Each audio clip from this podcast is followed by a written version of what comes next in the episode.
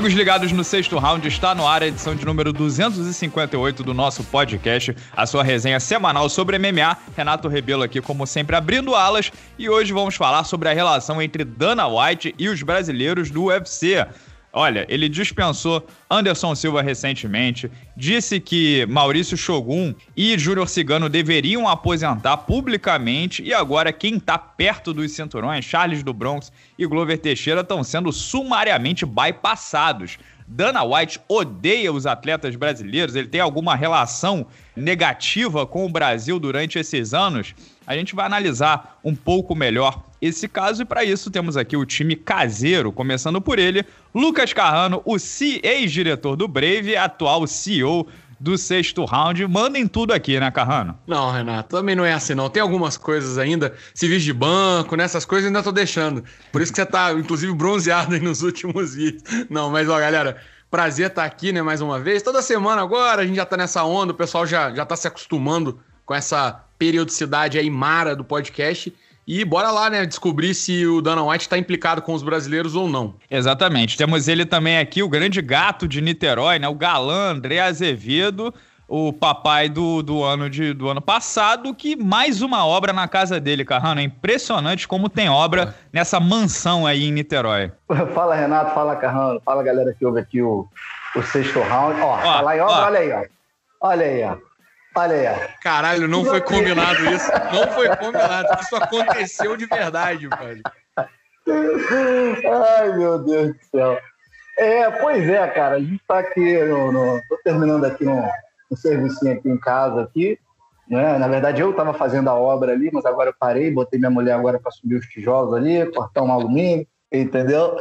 E, brincadeiras à parte. Papo bom, papo interessante, com certeza vai dar, vai dar pano para manga principalmente, inclusive, nos comentários aqui do, do YouTube. Vamos nessa. Ó, a serra não para, hein, Carrano? Do you want to be a fighter?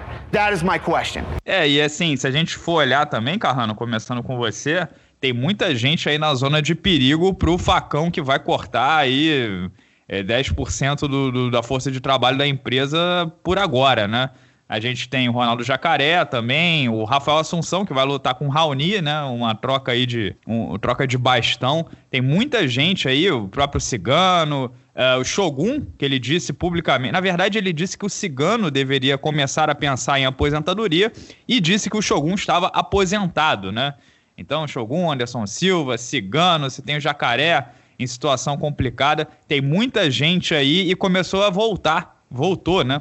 Esse papo do Dana White versus brasileiros. O que, que você acha sobre o tema? Olha, Renato, a resposta é simples, né? Não. Até semana que vem, um abraço. Não, mentira, mas vamos, vamos falar sério. Cara, o que, que acontece? Realmente essa discussão ela vai reaparecer e essas hipóteses vão voltar a pipocar sempre que acontecer um movimento como esse, né? A gente tá acompanhando aí, acho que você falou bem, vai ser quase 10% de todo o elenco do UFC que vai ser cortado. Não quer dizer que eles não vão trazer novos atletas e não quer dizer que novos atletas já não tenham entrado, né? Entrou muita gente no UFC nos últimos anos. O contender abriu um precedente aí, né, para contratações muito grande, cobriu uma lacuna do The Ultimate Fighter e eu acho que acrescentou ainda mais. E gente barata, né? É, vale é, Carrano, só um, só um parênteses. A justificativa oficial do Dana White é exatamente essa. Que no ano da pandemia, né, pela situação tá ruim, ele não queria dispensar ninguém não dispensou, como ele geralmente todo fim de semana, depois de todo evento, ele manda um embora, dois embora, né? E dessa vez ele não fez isso por causa do ano da pandemia, só que entrou muita gente pelo Contender Series, né? Então o elenco foi muito inchado, com mais 650 atletas, e agora ele precisa, de qualquer maneira, mandar um pessoal embora, porque senão ele não consegue cumprir o contrato. O Dana White, por contrato, tem que oferecer três lutas por, por ano para cada lutador. E ele não tem mais vaga para isso, né? Se ele não oferece três lutas por ano, ele tem que pagar o equivalente para cada cara. É óbvio. Ah, Renato, mas os lutadores não lutam três vezes por ano, muitos, né? Sim, mas aí ele ofereceu. Se o cara tá lesionado, se ele não quer aceitar alguma coisa, aí não é o problema dele, mas ele precisa oferecer. E o elenco tava muito inchado, né, Carrano? Não, com certeza. E o que, que, que acontece? Se você for olhar, por exemplo, o Contender Series, se você reparar, tirando o fato dele acontecer no UFC Apex, não tem nada do UFC, não tem branding do UFC lá, né? O UFC organiza, a Azulfa organiza, mas o evento chama Dana White Contender Series, não tem UFC nele. As luvas não são do UFC, quer dizer, são as luvas do UFC, mas não tem a marca. É, os uniformes, não tem nada que faça referência. Por quê? Porque o UFC tem uma bolsa mínima, que hoje já está aí mais ou menos na casa dos 10 mil dólares. E no Contender Series eles não pagam isso. Então, assim, até para ser. Não poderiam, por exemplo, levar um cara pro contender e pagar ele menos que os 10 mais 10, que eram o, o que é o piso do UFC hoje. É e tipo aí o quê? Três pau, Carrano? É, depende, assim. Esse contrato ele é feito individualmente, mas é nessa casa. Três, três, três, três, talvez, um pouquinho mais, dependendo. É, eu sei de alguns atletas que já chegaram com um pouquinho mais de notoriedade, que nem todo mundo que vai pro contender é totalmente desconhecido, né? Tem gente que já tem uma certa, por exemplo, o Brandon Lugnan, que é um cara que fez muito sucesso na Inglaterra, foi chegou a lutar no contender também e tal. Então, assim, tem gente que recebe um pouco mais, mas a maioria tá nessa casa, 3,3, 3,5, 3,5, que é bem menos que eles pagam normalmente. Então, quer dizer, esses caras são caras que se chegarem no UFC e assinaram o primeiro contrato para ganhar 10, 10, já estão ganhando muito bem. Ao contrário de outros nomes que já estão aí no terceiro, quarto, quinto contratos da carreira e estão custando muito mais. Então, acho que assim, o Brasil dominou, né? Foi o, o grande. centralizou as ações do MMA durante muitos anos e tem grandes nomes. E com essa troca de guarda acontecendo, natural, muita gente que passou desse auge, mas que tá com esses super contratos, vai acabar. Eu acho que é natural, assim, é mais uma coincidência muitos desses nomes serem brasileiros, ou, ou na verdade, não é nenhuma coincidência, uma consequência da história do Brasil dentro do UFC. Mas se você olhar pelo outro lado, olha a quantidade de brasileiro que chegou também. Lógico que eles não têm o tamanho desses caras, porque eles não tiveram tempo ainda, né? De fazer isso. Mas também, cara, olha, vou te ser sincero, eu que acompanho isso todo, toda semana, às vezes eu ouço nomes aí que eu falo assim: caramba, mano, os caras estão tá no UFC, sabe? Tá chegando uma galera também. É pra cada um desses que sai, entra 3, 4, 5. Deixa eu passar essa bola pro André. É, será que é uma coisa específica do Brasil, né? Porque nós somos pioneiros no Vale Tudo e tal. Então, assim, no começo a gente tinha, né? A gente dominava tínhamos grandes nomes e de repente a, a, as próximas safras com muito americano surgindo, é, por exemplo, o Brasil é o segundo país que teve mais campeões no UFC, teve 14, os Estados Unidos é o primeiro com 65 ou 66, se eu não me engano. Então, com outros países entrando né, e diluindo esse, esse pool de talentos, de repente não continuou esse domínio. E as primeiras gerações, que eram os caras mais conhecidos, Minotauro, Anderson Silva, aí depois veio o Cigano, o pessoal é, como o Carrano disse, já tá ficando aí com 37, 38 anos. Aí tem a questão de, pô, esse cara aqui já não tá rendendo tanto, já tá perdendo, não vai disputar cinturão e ganha 200 mil, 300 mil, 400 mil. É um custo mais alto do que, de repente, um novinho sensacional que tá chegando. Você acha que o Brasil tem um pouco esse, essa coisa específica da, da do, do, timing da, da safra? Eu acho que tem bastante disso. Não diria nem que tem um pouco disso, não. Acho que tem bastante disso que o, o Carrano levantou e você está complementando, né? É, eu acho que o que acontece com a gente, com o público, com os fãs é, brasileiros, é porque, inevitavelmente, nós temos uma, uma espécie de proximidade emocional com esses caras, né? Principalmente para quem acompanhou o, o MMA, o UFC, no, no, naquela fase de ouro ali do Brasil, 2012, 13, 14, né? Que o Brasil tinha diversos campeões. A gente está vendo o fim de uma era, né? Dessa galera aí, Anderson, Cigano, Shogun. Então, inevitavelmente, a gente vendo o declínio desses caras e eles saindo, né? Ao mesmo tempo que a maioria de nós, né, muita gente pede a aposentadoria desses caras, quando esses caras estão para serem demitidos ou são demitidos, criam essa, essa ideia de, que, de perseguição do Dana White, enfim, passa um pouco é, por isso tudo. Mas, assim, a gente tem que olhar para o lado esportivo, né? Esportivamente, o que, é que esses caras estão entregando?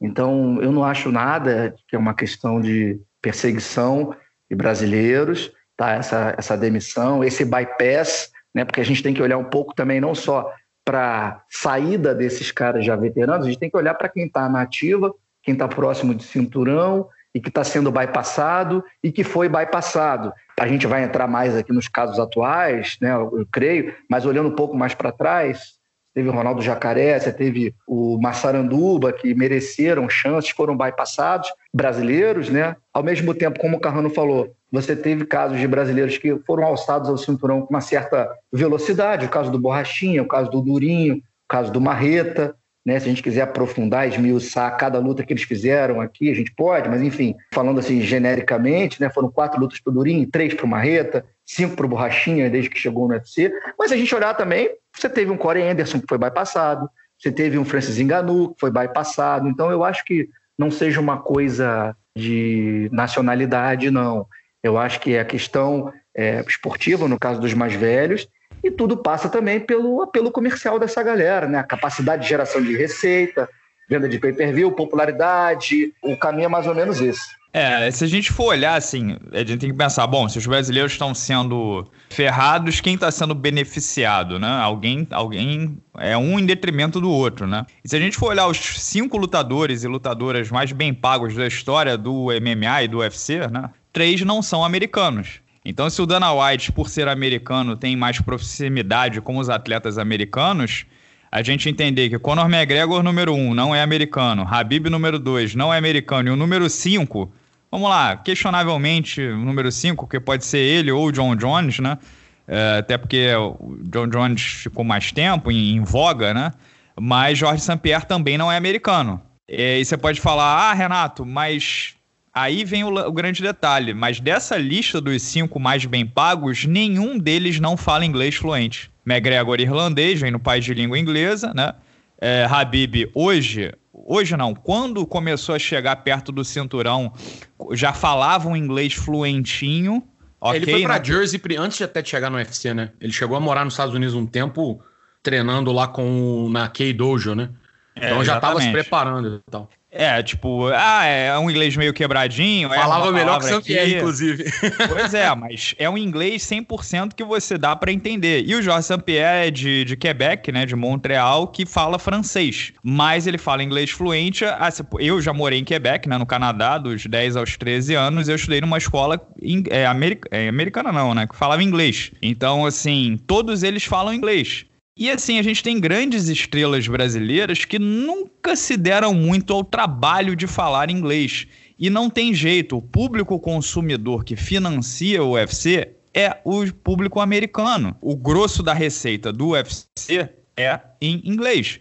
Então, assim, se você não fala a língua do, de quem, do seu cliente, de quem não tá, que tá te comprando, fica difícil, né? Aquele gatilho da reciprocidade por melhor que você seja, por mais eficiente que você seja, por melhores resultados, se você não consegue contar sua história, se as pessoas não entendem quem você é e nada do tipo, fica difícil a assimilação. Por que, que a gente, como o André disse, é tão próximo, é, o público em geral, da história do José Aldo, né? Porque a gente sabe que ele veio lá de Manaus, a história do pai dele, o filme, não sei o que. Anderson Silva, mesma coisa, a gente entende da onde ele vem, né? O passado dele, a família e tudo. É, eles não vão ter essa proximidade se você não fala o mesmo idioma deles, né? E os Estados Unidos, o, o, o, inglês, por ser a, língua mais falada do mundo, eles não têm a nossa cabeça de ir atrás, aprender um segundo idioma, legenda, ver filme com legenda e tal. Eles estão acostumados a ser a língua deles. Então não tem jeito, é aquele negócio, né? Dê a César o que é de César. Se você não dá a, a quem, quem, financia, quem paga a tua conta o mínimo de storytelling, né, de narrativa, fica difícil uma assimilação muito próxima. Então, até os nossos grandes, como Anderson Silva, Minotauro, eles nunca foram tão grandes assim no mercado americano. Anderson Silva foi o maior peso médio da história do esporte. É, ele não tem esse tamanho nos Estados Unidos. Uma, o maior pay-per-view que o Anderson Silva vendeu, que foi um milhão de pacotes, foi com o Chael Sonnen sendo a força motriz comercial. É, mas esse lance de, de, de não falar inglês, eu acho que é um dos elementos, né? Porque não dá para dizer que bater na tecla que é só isso. Porque, por exemplo, o Glover, o cara que fala inglês fluentemente, mas foi bypassado pelo Adesanya. Então, assim, é uma, é uma combinação de, de fatores, né? É, aí tem carisma, tem, tem é, lado comercial. A Adesanya é um bicho muito carismático, né? E o lado comercial é isso, né, bicho? Você, eu sempre falo aqui, você recebe por quantos bundas você bota na cadeira. Não, só colocar uma coisa, assim, até antes da gente passar para outros casos, mas você falou desse, das lendas, né, que vão sendo trocadas e tudo. Eu acho que também tem um outro ponto aí que vale a pena ser citado, que é o quê? O UFC, ele tem ao longo dos anos sempre se aproximado, muito acho que essa também é uma questão natural, que é tentar se aproximar das ligas americanas de, de, esporte, né? E isso eu acho que a gente consegue explicar um pouco pela diferença de percepção de cultura de esporte.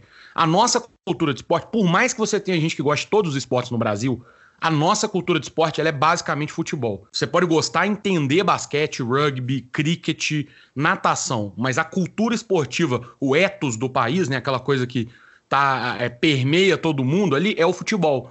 E ele está muito ligado a uma cultura mais tradicional europeia.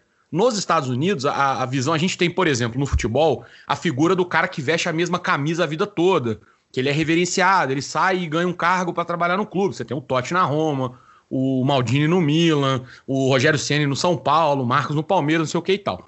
Isso acontece no futebol que eu vou falar? Acontece também. Mas no futebol isso é, é uma, uma figura, né, um personagem recorrente e muito valorizado que a gente tenta entender desse jeito. Nos, nos Estados Unidos e nos esportes americanos é um pouco diferente. É, quando o cara deixa de valer a pena, ele não importa se ele é. Vou dar alguns exemplos. Ó, o Peyton Manning, que, que jogou no Colts, machucou, tava caro o contrato? Tchau, foi pro Denver Broncos. O Tom Brady, marido da Gisele Bündchen, acabou de sair do, do Patriots depois de ganhar todos os títulos. É o melhor jogador de todos os tempos. Foi embora, cara. Não existe. O Wayne Gretzky, melhor jogador de hockey de todos os tempos. Saiu do Edmonton Oilers, foi jogar no, no LA Kings. Você tem uma série de, assim, inúmeros, inúmeros, inúmeros exemplos disso. Caras que não vestiram uma camisa só a vida inteira. Então, assim, essa coisa economicamente não está valendo mais a pena, o próprio atleta entende, sai tranquilamente. Então, talvez seja mais a nossa falta de compreensão do que é a cultura do esporte nos Estados Unidos, que é onde está o UFC, do que qualquer outra coisa. É excelente. É, é mais ou menos uma diferença de mentalidade do, do país, né? O Dana White é um homo econômicos, né? É um, é um cara da oferta e da demanda. E se ele tem o poder, tem a caneta, foi ele que foi lá e comprou o evento quebrado, falido por 4 milhões de, de dólares e transformou ele num, numa empresa vendida por 4 bi. Se ele é, resgatou o evento, ele teve essa iniciativa, tem que entender, né? Se não pode vencê-lo, junte-se a ele tem que entender como funciona e tentar manobrar e tentar se adaptar. Então, por isso que a gente vê um, é. uma nova geração de lutadores brasileiros já entendendo isso. A gente teve aqui no podcast há duas semanas Amanda Ribas e o Gilbert Durinho. São duas pessoas estudando inglês, né? Tentando fazer conteúdo. O Durinho agora fazendo, porra, vídeo toda hora no canal dele no YouTube. E, ou seja, isso também é praticar inglês, isso é ter contato com o público, e você vai se aproximando, vai cativando, nem que seja pouquinho, pouquinho, pouquinho, você vai chegando mais perto do que funciona, né? É, agora, a gente tem o direito de não concordar também com essa com esse ponto de vista, essa política do, do Dana White do evento. É, mas né? assim, não concordar. Não, não, sim, criticar, não concordar o quê? Mas o, o, lutador, vamos lá, ele não, eu não concordo. Ah, não, não, não. Tem, errado, que rezar, tem que rezar a cartilha. Se pois quiser é. ter sucesso, tem que rezar a cartilha, ponto. Entendeu? Eu digo mais do ponto de vista do público, que muita gente, é, com tudo isso que a gente está falando aqui, vai chegar e vai falar, porra, mas se você olhar para o lado esportivo, ponto de vista esportivo, não existe, isso é uma palhaçada, o quem luta não é mais valorizado, ok, é, concordo. Porra, o Charles do Bronx, o cara merecia lutar pelo cinturão, merecimento, Claro que tem. Né? Isso irrita, dá raiva? Sim, irrita, dá raiva, também fico chateado. Mas a gente tem que olhar pelo outro lado. Se o Dana White não manobrasse da forma que ele manobra o evento dele, será que o evento dele teria o, a geração de receita que tem? Não só isso, Sabe, o é isso André. Que a gente tem que se perguntar, né? O evento dele teria sobrevivido? André e Renato, eu vou fazer uma colocação aqui que eu não imaginei que a gente fosse chegar nesse, nessa discussão quando começou com, com o tema, mas eu acho que vai caber bem, que é o quê? Toda essa, essa coisa que, que o André falou, mas eu acho que às vezes a gente ataca, o, digamos, o vilão, vou colocar entre aspas aqui, tô fazendo, vocês não estão vendo que é um podcast, mas eu tô fazendo aspas aqui agora, e o vilão é errado, cara, que é o quê? Um dos, uma das grandes questões e razões pela qual a gente acaba tendo esse cenário que você está dizendo é pelo modelo esportivo do MMA, que é prize fighting, né? Que é que eles falam, é o, essa luta de prêmio, que vem do boxe, que é você tem um atleta, outro atleta, você bota os dois para lutar, alguém promove e faz.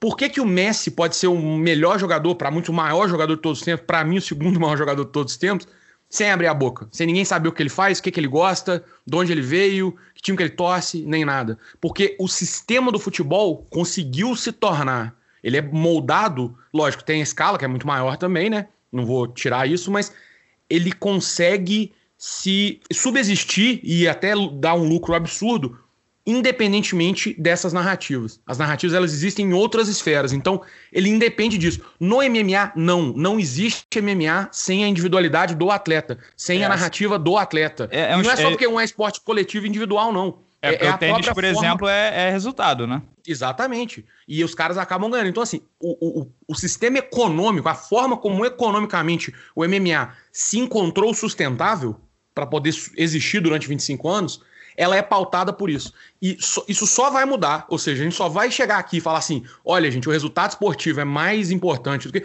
A partir do momento que houver um sistema que. E eu não estou dizendo que A, a tá certo e B tá errado, não, tá? Eu só estou dizendo assim que até para a gente criticar, a gente tem que entender muito bem o que a gente está criticando. E é isso. É um sistema de prize fighting, de luta é, por e, prêmio, né? Eu acho que isso não vai mudar nunca. Eu acho que é a natureza dos esportes mesmo, porque, olha só, ao mesmo tempo. É, o boxe é assim há cento e tantos anos, né? Pois é, ao mesmo tempo em que a gente critica o Dana White por estar tá aposentando brasileiro, não sei o quê, é, por estar bypassando, de repente, brasileiro, olha só, quando o Jacaré perde alguma coisa assim, vai no Instagram dele, vê quantas pessoas estão dizendo: ah, acabou, tem que parar, tem que aposentar, não sei o que, não sei o que lá.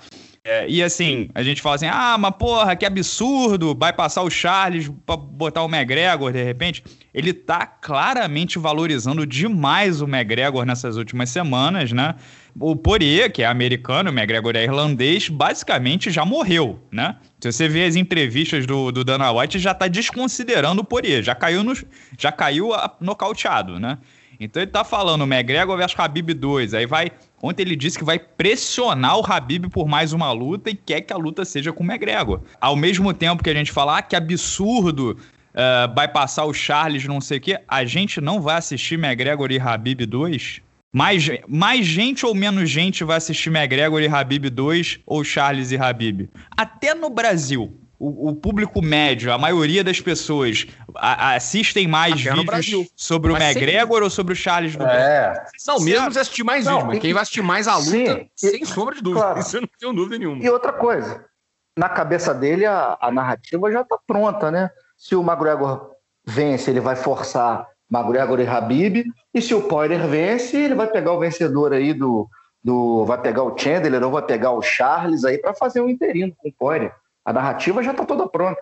Pois é, e aí, aí de novo, o Charles, ele, ele teve aqui no podcast, né? Ele tem aquele estilo, ele é low profile, ele não é do trash talk, ele não é, ele não é um comunicador, ele é um baita lutador, um cara de resultado, eficiente, beleza. Mas assim, nessa hora da diferença comercial, ele vai ficar para trás. É simples assim. É, é, como diz o próprio Dana White, it is what it is. É, de novo, aquele papo, né? CNPJ não tem coração, né? O que tem coração é CPF. E, de novo, it is what it is. As coisas são como elas são. O que, é, o que o, os brasileiros podem fazer é, é cruel, bicho. É ganhar, ter resultado e ao mesmo tempo entreter, criar conteúdo, criar uma personalidade, estudar o jogo. Essa, essa é uma linha, uma das linhas de carreira, de profissão, das mais difíceis, se não a mais difícil que existe no mundo. É extremamente complexo o que o profissional, a profissão do MMA acabou virando, né? Não, sem sombra de é. dúvidas. Eu ia trazer um dado aqui só para poder corroborar nisso que a gente está dizendo, que eu fui dar uma pesquisada aqui rápida e enquanto a gente estava falando sobre esse assunto ainda para não perder o gancho. E, cara, é, basicamente é o seguinte: você citou aí, acho que muito bem, o lance da, da luta do Charles com o, o Habib, eventualmente, ou o Charles contra o McGregor, e o Habib e o McGregor, né? Essa combinação.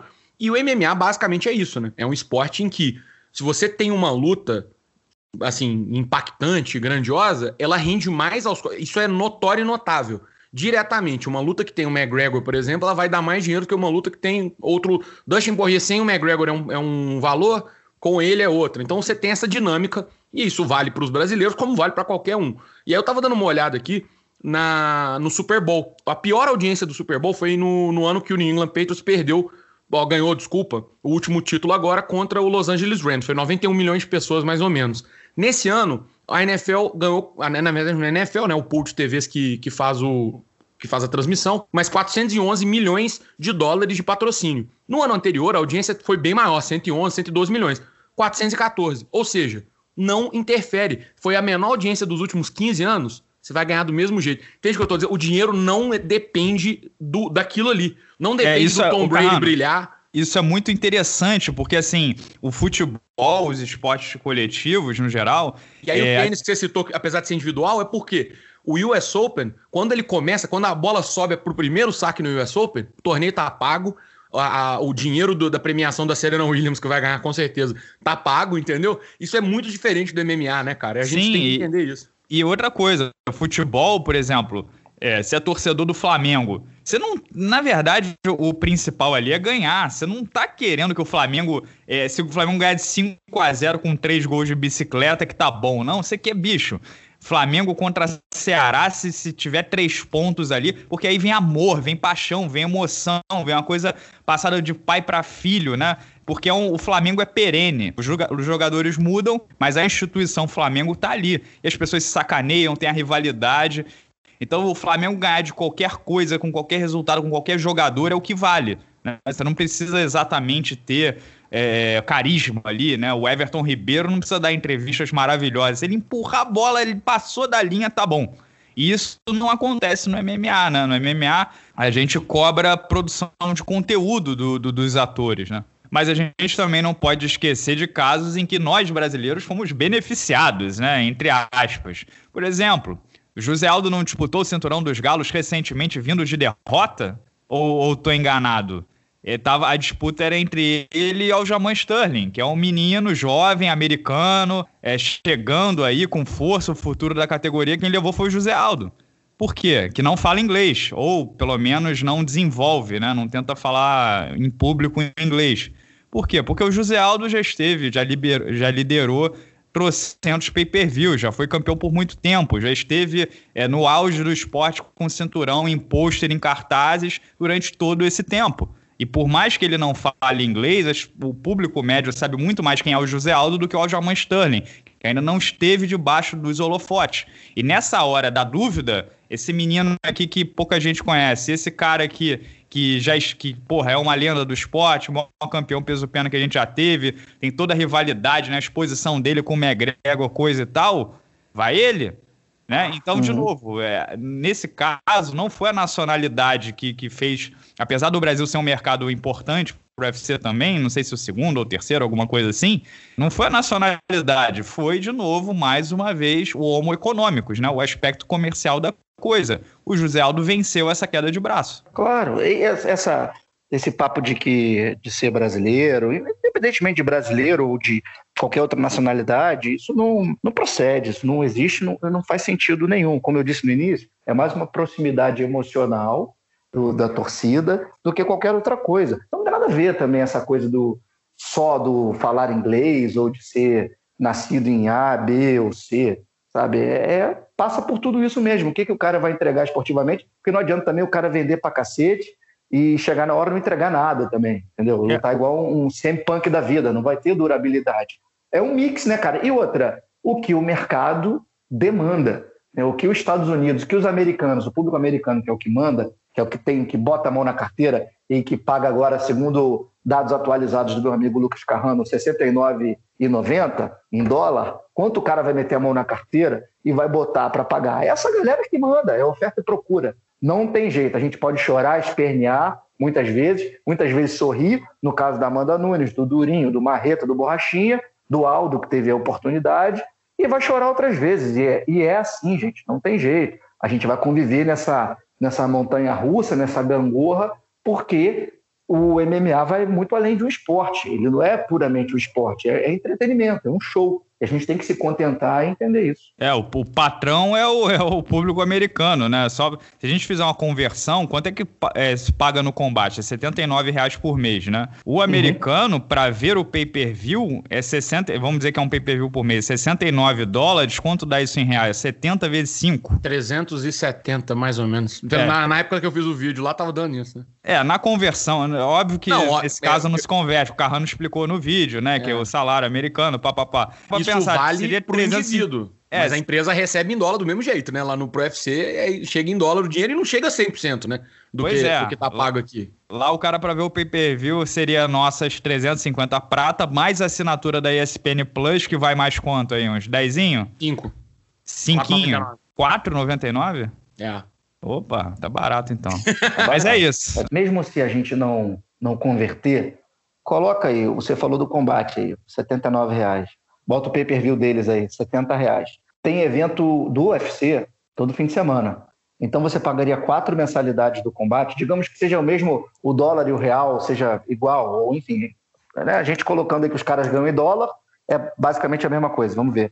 Você paga quatro meses de combate em, dentro de um mês, né? Não, aqui, cara, eventos. assim, vou te falar do ponto de vista de uma empresa que organiza eventos e faz, por exemplo, a gente vinha quando eu trabalhava no Brave, vinha fazer evento no Brasil, era ótimo. A gente fazia evento no Brasil, era um evento que é, custava, a produção do evento custava mais barato do que fazer um evento, por exemplo, no Bahrein, no Dubai, Abu Dhabi, porque o custo aqui das coisas a gente pagava em dólar e, e o, o, bem né, e o serviço era faturado em real. Só que assim, quase todas as outras fontes de receita, tirando televisão, que o dinheiro vinha de fora, a TV internacional já estava paga, mas quase todas as outras fontes de receita elas caíam assim, para perto de zero.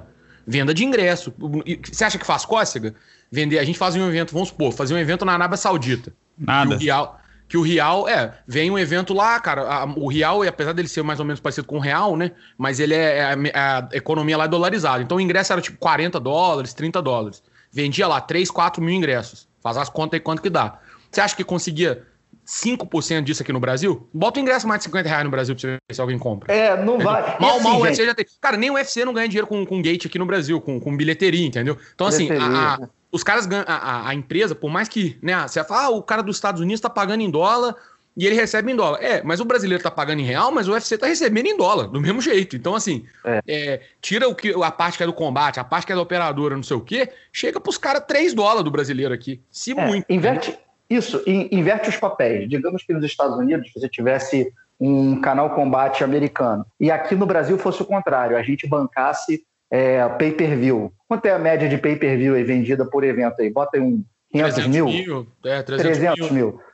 Bota aí que o UFC vendesse aí 300 mil é, pay-per-views por evento. Aqui no Brasil, a galera botando 70, 70 reais ali, ó. Acho que jamais Cara, venderia 300 não, não, mil. Não, eu tô, não, não, não, peraí. Eu tô botando um cenário hipotético. Ah, Digamos ah, sim, que vendesse sim, tá. um milhão de, de, de, pacotes aqui no Brasil numa luta né, X. Você acha que o Charles Oliveira não ia estar disputando o cinturão? Você acha que o Glover não ia estar disputando o cinturão? Sim, Você acha que o Jacaré não teria disputado contra o Dan Henderson? Óbvio que sim. Então tudo é, é mercado. Mas olha só, se o, o, real valesse a mesma coisa que o dólar, se a gente vendesse um milhão de pacotes, quem, o patrão seria o Brasil. Nós seríamos o patrão, né? É, claro, é claro. Mas aí é assim, né? Se, pô, se minha avó fosse. Como é que é aquela piada da avó? Se minha avó, se minha avó fosse, fosse homem, eu tinha dois vô. É o... Exatamente. Tem um caso, tem um caso também parecido, assim, mais uma vez, a gente falou muito de outros esportes aqui nessa edição. A gente é... não, Carrano, você que tá você. sempre desviando. É. eu não, é. eu gosto de enfiar outras coisas, não, mas é porque tem a ver. E você vai olhar, por exemplo, os nossos grandes jogadores, onde que eles vão parar no final, da, assim, no final das contas? É na Europa. Por quê? Porque lá, cara, é, isso é, é, é sub, a gente tá subjugado economicamente. Inclusive, se você for olhar é, como a época que o Brasil mais recentemente né, manteve os jogadores aqui foi na época que a economia estava um pouco melhor, que a gente conseguia pagar salários que fariam, fariam um cara não ir, começou a contratar. O Brasil é um polo da região. O cara não joga na Argentina. O melhor jogador da Argentina, se ele não for direto para Europa, ele vem Brasil. Tem muito colombiano, equatoriano, porque é melhor do que os caras. Então isso aí também é, a gente precisa entender. A economia americana é muito mais. Assim, o PIB dos Estados Unidos é muito maior do que o do Brasil é, tem muito mais dinheiro circulando, tem um mercado de entretenimento, de televisão, de esporte, uma série de coisas. E é isso, os nossos caras vão para lá, né? E não é o contrário. Então, assim, é, acho que vocês falaram é perfeito. Se o Brasil fosse o país que viesse 80%, 90% da, da renda do UFC, pode ter certeza, não ia ter um evento que não tivesse, que não ia ter brasileiro lutando e disputando cinturão, brasileiro contra brasileiro e tal. E o lance, como sempre, é econômico, né? E se o o Brasil fosse esse caso, não teríamos Dana White, né? Provavelmente teríamos, sei lá, Lucas Carrano no, no PUC. Ia ter o Daniel Branco, que ia ser o cara. no, I came for an apology from him. I want an apology for saying my wife and kids. Suck these big artist balls. hey, hey, if you don't apologize, then I'm gonna make them beg. I'm gonna give you a chance to apologize. You apologize to me. These big artist balls all in your face. Pessoal, vamos embalar aqui essa edição do nosso podcast. Meu querido Carrano, estamos sem evento, né? Mas a semana aí foi recheada de notícias. Quero saber se temos o um abraço da cobrinha.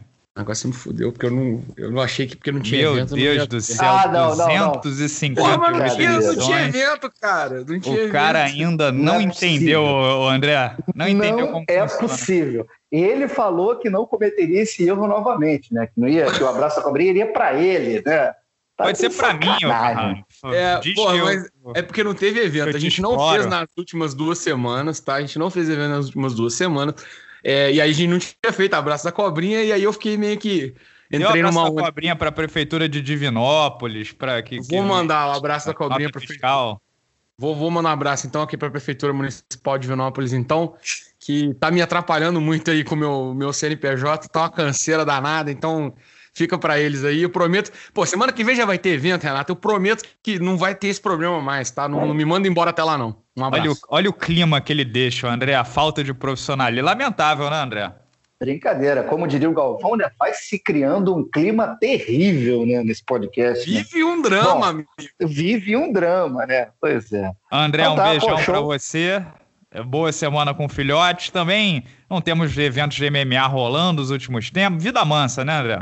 É, pois é, tivemos um, um hiato, né? essa- esse mês aí de, de janeiro, início do, início do ano, mas já estamos de volta, né? Fim de semana agora tem o UFC, tem também o LFA na sexta-feira, enfim, muita coisa rolando de bom aí para a galera poder acompanhar. Obrigado aí pelo, pelo abraço, seu filhote, estou cuidando dele aqui. E hérnia de disco voltou ativa, né? O jiu-jitsu me deu duas hérnias e voltou ativa aqui agora, tomando conta, desce e levanta aqui brincando com a criança, né? Já não sou mais nenhum menino, então vamos seguindo, fazendo fisioterapia, trocando fraldas de cocô. Beijo para todo mundo. Um beijo pra todos, especialmente aos membros do canal do Sexto Round que financiam esse nosso conteúdo extra. Quem quiser escutar o podcast do Sexto Round a partir de agora, nas plataformas de áudio também, tem o Google Podcast, Apple Podcast, ah, o Spotify e algumas outras também. É só ver lá no nosso link do Anchor, né?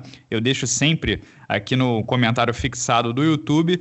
É, pode escutar por lá também, quem não quiser escutar no YouTube, porque o YouTube joga muito anúncio, né? Em, em- em programas mais longos. A gente percebeu isso, né? Vocês reclamavam a barbaridade, diziam que tinha um podcast no meio de um anúncio. Ah, e o Carrano deu uma, deu uma olhada, botava o quê? 14 anúncios, né, Carrano? Um a cada dois É, minutos. Mas que fique claro que era o, é, é auto- um processo automático do YouTube, né? A gente tá tendo É, que. Eu tô indo manualmente excluindo esses anúncios. Olha só, hein, galera. Comprometimento com, com, com o cliente final. Mas é isso, indo manualmente excluindo anúncio por anúncio para diminuir um pouco, porque realmente 14 é demais. E agora a a galera gente... reclama, né? A galera reclama, parece que é culpa de vocês, né? Não da Porra. plataforma. Parece Não, mas- que, que sou eu e não é o Google que tá ficando rico. É, Tipo, Desde que esse realmente... Carrano chegou, tá tendo tanto anúncio, cara, é um absurdo. É, mas realmente estava over mesmo, né? Você mata completamente a experiência de quem escuta pela plataforma, pelo YouTube. E agora acho que o Carrano entendeu ali como dá para tirar e, e vai ficar uma coisa bem mais viável, acredito eu. Beleza? Um grande beijo a todos e até semana que vem.